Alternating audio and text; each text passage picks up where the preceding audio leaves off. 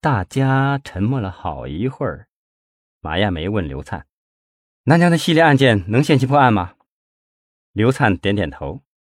其中的九幺七乞丐失踪案已经告破了，这是省缉毒总队接到一条线索后，派人赶赴云南查获的。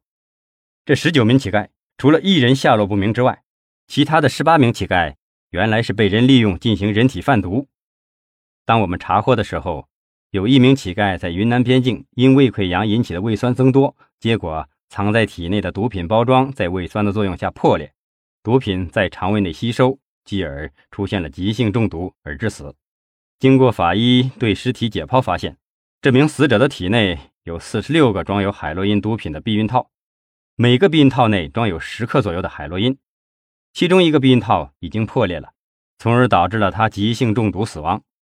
后来对另外十七名乞丐检查，发现他们都和死者一样，体内都有毒品。组织这些乞丐的人就是天龙集团总裁费庆奇的贴身保镖潘前进。据他交代，这十八名乞丐采用体内藏毒的方法，从缅甸入境贩运毒品海洛因九千八百余克，而且准备把他们偷渡之后送到泰国卖给贩卖人体器官的大贩子，赚取高额的利润。这是我省自建国以来查获的最大的一宗利用人体贩毒并贩卖人口的案件。初步分析，这伙人不是第一次了，而且组织的是相当严密。马亚梅一时间震惊的不知说什么才好。祖桂华问：“案件进展情况如何呀？”刘灿语气沉重了起来：“我们已经正在把涉案人员押解回印度，可人还没到印度，就有人打电话询问案情。我还接到有关领导的电话，要把案件移交给他们。我定不了，这不，我过来想请省领导定夺呀。”马亚梅沉默了半晌，才说。先不要移交，等中纪委领导来了，我将此事汇报一下，听听中纪委领导的意见。祖桂华问：“刘厅长，你们行动的消息怎么这么快就让万姐知道了？”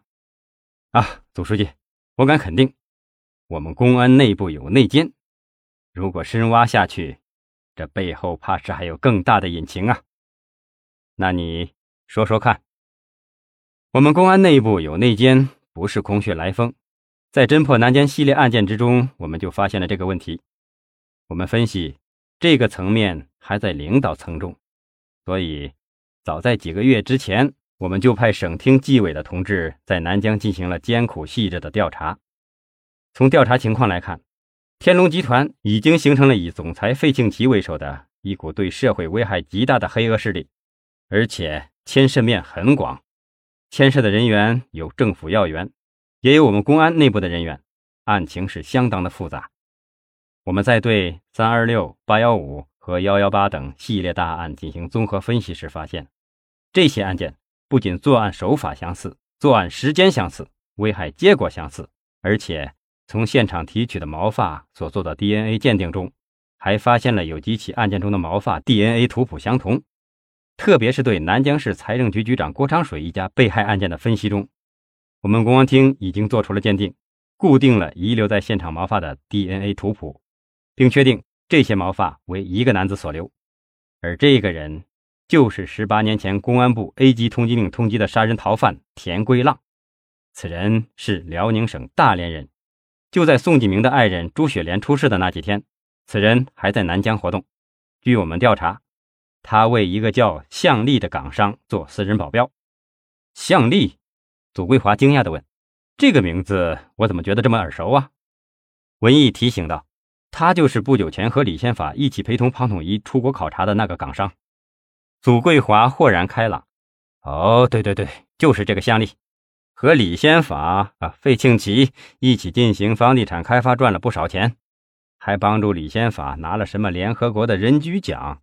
听说这个女人能量很大呀。”马亚梅仍在深深的震惊之中，她讷讷地说道：“南江市怎么这么复杂呀？